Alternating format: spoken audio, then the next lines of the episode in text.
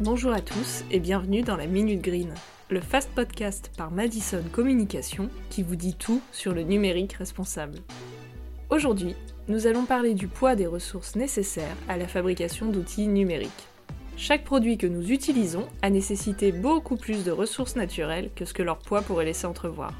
Et vous l'avez deviné, c'est surtout le cas pour les outils numériques. Pour désigner ce poids invisible, mais bien réel, le chercheur allemand Friedrich Schmidt-Blick a créé le concept du sac à dos écologique d'un produit. La face cachée de l'iceberg, en quelque sorte. Ce sac à dos mesure le poids des ressources naturelles nécessaires à la fabrication d'un produit fini. Alors, que trouve-t-on dans le sac à dos écologique?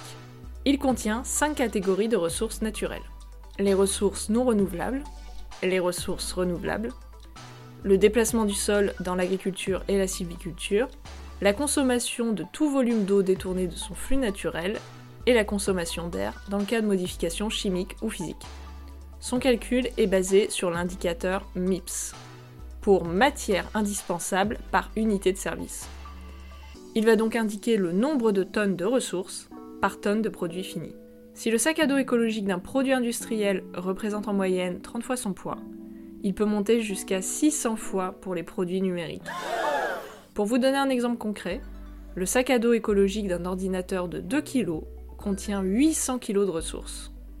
Si on rentre dans le détail, on y trouve 200 kg d'énergie fossile, 600 kg de minéraux et bien sûr plusieurs milliers de litres d'eau douce. En sachant que dans le monde, un utilisateur moyen possède 8 appareils connectés, et que ce chiffre augmente d'année en année, c'est le sac à dos écologique de l'utilisateur lui-même qui ne cesse d'augmenter. Alors certes, vous ne pouvez pas vous passer de votre téléphone, nous non plus. Mais vous pouvez commencer par prendre soin de vos appareils pour les garder plus longtemps. Ne remplacez vos appareils que lorsque c'est vraiment nécessaire et privilégiez le reconditionner lors de l'achat d'un nouvel appareil. Si cet épisode vous a plu, n'hésitez pas à nous laisser un commentaire et des étoiles sur votre plateforme d'écoute préférée. On se retrouve bientôt pour un prochain épisode.